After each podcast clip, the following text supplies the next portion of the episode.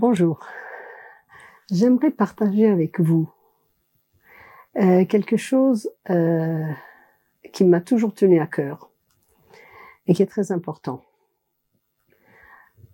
Deux sujets. Le Kiddush Hashem dans le monde et le rôle du juif dans le monde.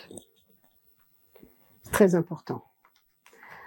Pour celles qui lisent régulièrement tous les magazines français, je crois que ça se trouve dans le Kuntras d'il y a six mois ou d'il y a un an. Mais en tout cas, l'histoire est très connue.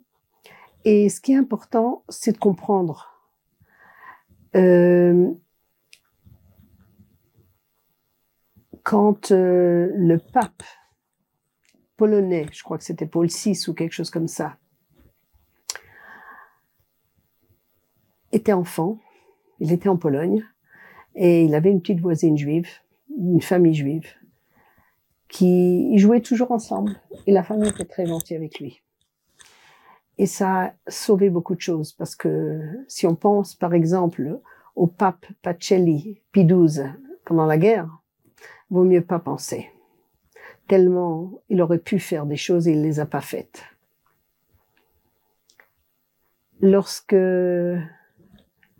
Colin Powell, qui était un grand chef d'état-major de l'armée américaine et qui, comme enfant, était un gosse pauvre et traînait beaucoup chez les juifs, un enfant noir. À l'époque, en Amérique, c'était pas simple. Et les juifs étaient très, très, très gentils avec lui. Et après, il a travaillé un petit peu pour eux. Il savait le yiddish parfaitement. Il s'est toujours souvenu de ça. Ça fait un kiddush, extra, un extraordinaire et ça a peut-être changé des choses. Parce que finalement, dans le monde, c'est plus le côté émotionnel que le côté rationnel qui fait faire des grandes décisions aux gens. Des histoires en Amérique, pardon, en, en Russie, d'enfants pauvres à qui des juifs ont donné leur sandwich. Et plus tard, les juifs se sont retrouvés en Sibérie ou dans des endroits terribles. Et la peine de mort était rien du tout. On n'avait pas besoin de preuves, on avait besoin de rien. Et tout à coup, un grand général qui prenait la décision finale reconnaissait l'homme qui avait été gentil avec lui quand il était gosse et il l'a sauvé.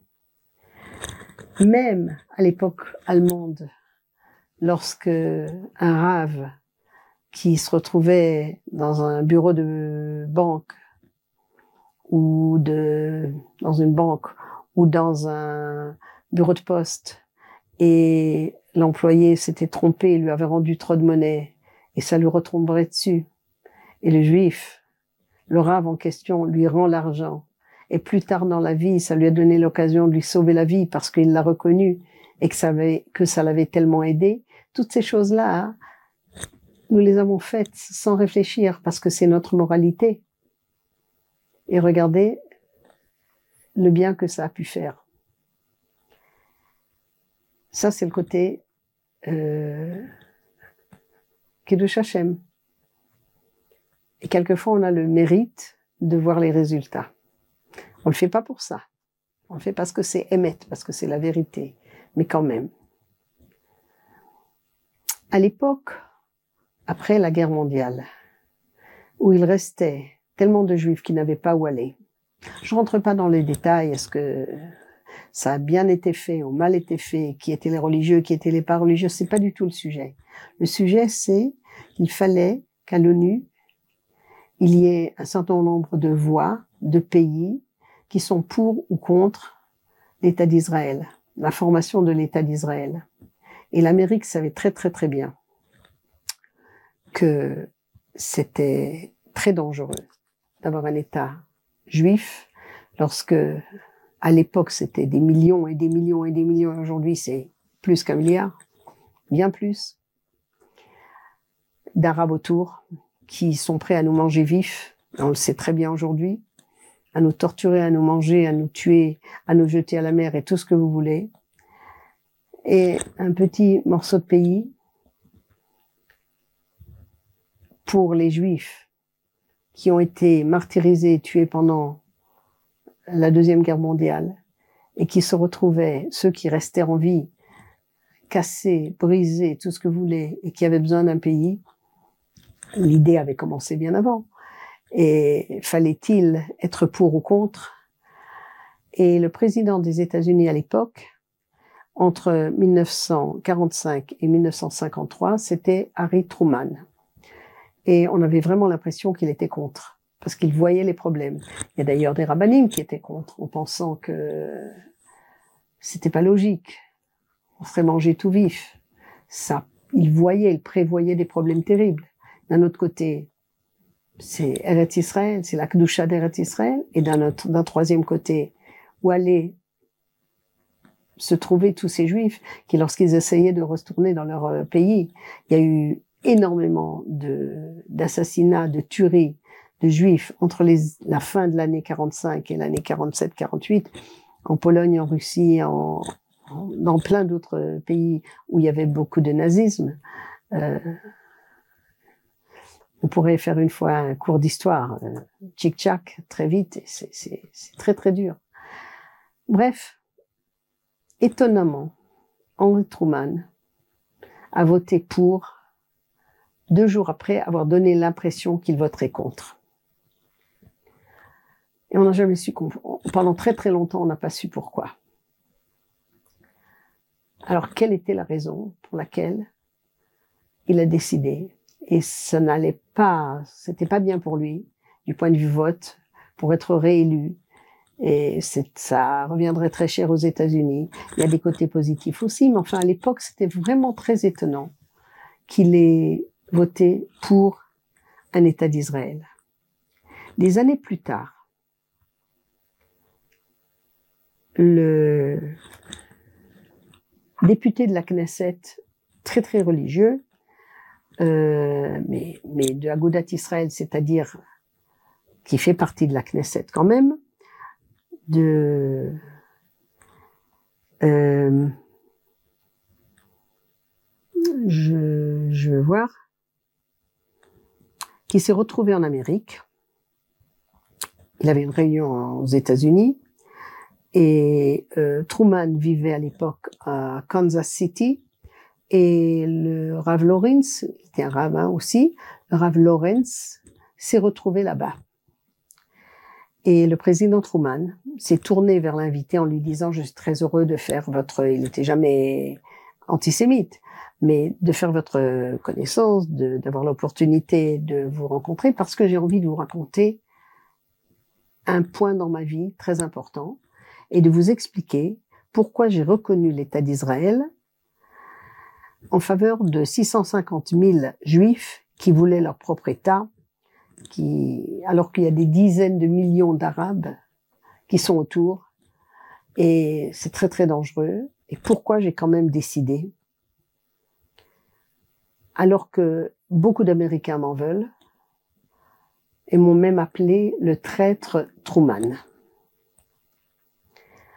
La première chose qu'il a raconté, pour parler de notre première partie du cours, c'est très intéressant, c'est euh, qu'il avait garde, qu'il avait, comme quand il était enfant, un peu comme Colin Powell et d'autres, euh, il avait grandi dans un quartier qui avait pas mal de familles juives. Et je les appréciais très très fort. Il me disait toujours bonjour, il s'occupait de moi, le samedi, j'étais ce qu'on appelle le Shabbos Goy, c'est-à-dire je leur allumais la lumière quand ils en avaient besoin ou je les peignais, peu importe. Et je recevais de la challah, la, bonne challah toute fraîche. Et on me disait très fort merci. Bref, j'aimais beaucoup. Euh, mon père était religieux, religieux non juif. On lisait la Bible le dimanche. Et à un certain moment, on a lu vous savez, l'époque plus ou moins, c'est très intéressant, l'époque de, du roi Cyrus, Koresh en hébreu, à l'époque de Ezra, Nehemiah, euh, Daniel, euh, euh juste au milieu de l'histoire de Megillat Esther. Et c'est un roi perse qui, tout de suite après l'exil babylonien, euh, après avoir conquis donc la Babylonie et donc les Juifs sont au milieu de tout ça. Et Nabucodonosor, roi de Babylone, empereur de Babylone, tout ce que vous voulez, il a détruit le temple. Et Cyrus décide de laisser les Juifs retourner en Eretz Israël pour le reconstruire, ce qui est très intelligent. Et il leur a même donné euh, des choses très précieuses et, et des matériaux pour pouvoir le reconstruire. L'histoire est bien plus longue et bien plus profonde, mais à l'époque, raconte Truman, j'ai pensé que moi aussi, un jour, quand je serai grand et que je serai président des États-Unis, et il dit en souriant, c'est le rôle de, c'est le rêve de chaque enfant américain. Je sais pas pourquoi il a pensé qu'il serait peut-être euh, le président des États-Unis, mais en tout cas, il l'est devenu. Et quand ce rêve est devenu réalité, j'ai maintenant l'opportunité de permettre aux Juifs de retourner dans leur terre qui leur appartient, puisque j'ai lu la Bible.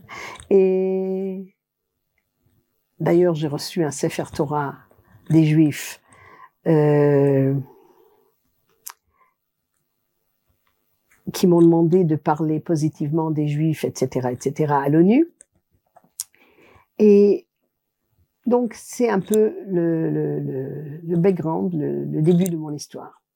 Maintenant, évidemment, c'est pas du tout suffisant pour expliquer une décision mondiale comme ça. Juste un truc émotionnel. Pas du tout.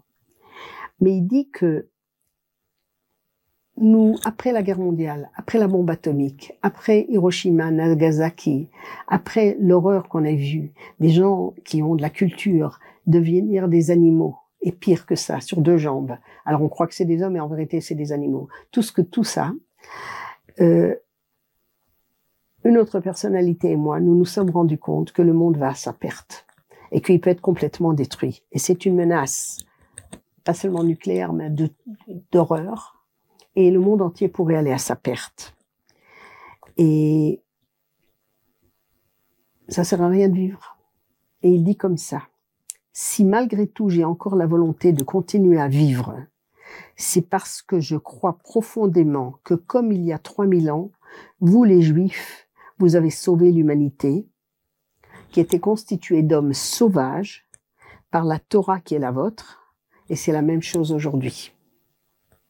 Ça veut dire que si le peuple juif arrive à faire son rôle dans le monde grâce à la Torah qui a donné la base de toutes les constitutions morales ou un peu morales au moins, si donc le peuple juif va réussir à éclairer, à guérir les cœurs cruels de notre temps, ça pourrait sauver le monde.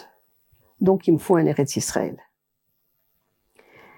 Et quand le Rav Lorin s'est retourné en Eretz Israël et qu'il a raconté l'histoire, il a ajouté et il a expliqué, c'est ça que ça veut dire, que notre rôle est, est de d'être une lumière pour les nations, d'être un exemple, d'être un Kiddush Hashem. Et combien de fois on nous dit, mais pourquoi vous rasez pas tous les pays arabes?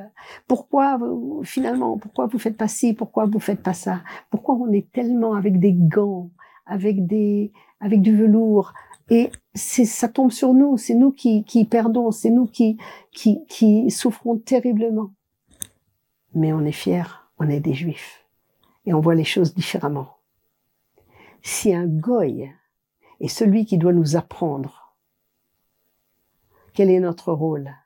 En disant que sinon on n'a pas de raison d'être, et que si oui, alors c'est nous qui allons sauver le monde, en leur montrant la marche à avoir, grâce au fait qu'on a une fois accepté la Torah, qui est la moralité du monde entier, parce qu'elle a les sept mitzvot de Noach aussi, les sept mitzvot noachides, et aussi un peuple qui est l'exemple pour tout le monde, alors il a une raison d'être, une raison d'exister, et il aura toute l'aide divine pour exister.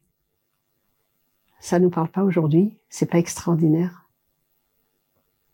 Alors je voulais vous faire parvenir de cela, c'est un petit peu de nourriture pour l'esprit, on pourrait en parler des heures, à la fois le kiddush Hashem que nous devons faire, et qui peut nous aider dans beaucoup de cas, et à la fois aussi cette chose extraordinaire, qui est quel est notre rôle dans le monde et parmi les nations. À la prochaine.